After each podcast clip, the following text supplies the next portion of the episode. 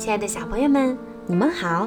又到了听睡前故事的时间了，我是你们的小鱼姐姐。今天呀，我要给大家讲一个非常好听的故事。我要把这个故事送给成都市成华区双庆小学二年二班的胡银炫小朋友。明天就是你的八岁生日。你的妈妈为你点播了一个故事。妈妈希望你每天都快乐幸福。小鱼姐姐也要提前祝你明天生日快乐，祝你学习进步，每天都开开心心的。好了，现在我们一起来听故事吧。北极之光。白云王国寒冷的冬季来临了。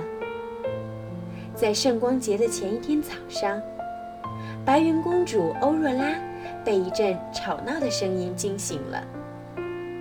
打开门一看，原来是双儿仙们和冰儿仙们。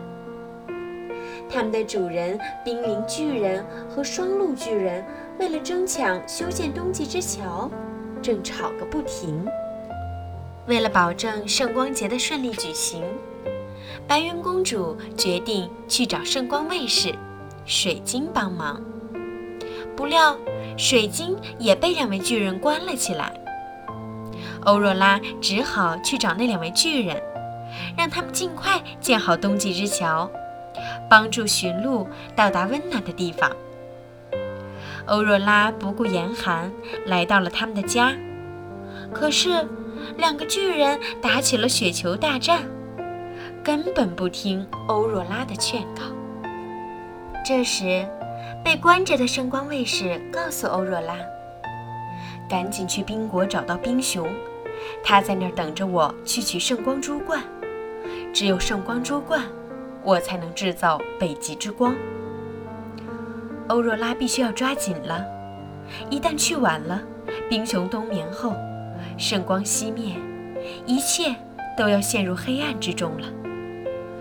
欧若拉穿上了保暖的大氅，召来了四匹骏马，准备出发了。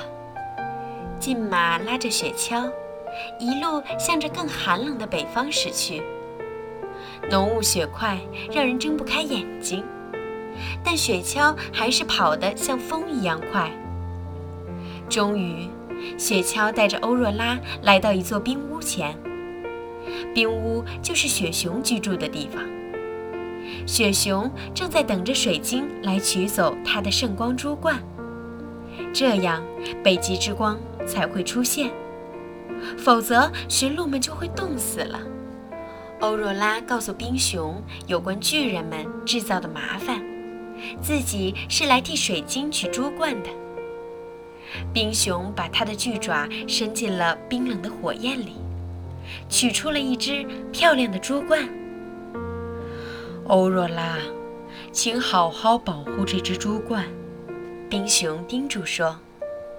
也请好好照顾驯鹿们，无论你怎么走，他们都会跟着你的。说完后，冰熊就沉沉地睡了。欧若拉来到屋外。用圣光珠冠的光芒引来驯鹿，看着光，跟我走。欧若拉告诉驯鹿们，所有驯鹿一起跟着雪橇奔跑。不知过了多久，雪橇带领大家在雪域之云停了下来。白云王国的众仙们都已集聚在那里，准备节日庆典。可是那里被巨人们弄得一地狼藉。大家又愤怒又震惊，这怎么过圣光节呢？两个巨人也开始后悔了，他们不该毁了大家的节日。欧若拉劝说两个巨人一起修桥，巨人们满面羞愧，马上投入工作。不一会儿功夫，一座银光闪闪的大桥就建好了，一直通往温暖的太阳之国。水晶也用圣光珠冠点燃了北极之光。很快，火光汇成了一道七彩的幕帘。驯鹿们轻快地跑上冬季之桥，在北极之光的指引下，他们会到达温暖的太阳之国。这时，两个巨人非常不好意思地走过来，向大家致歉。为了弥补自己的过错，他们做了一个巨大的冰淇淋蛋糕。火花精灵点亮蛋糕上的蜡烛，大家一起游戏嬉戏，度过了一个难忘的圣光节。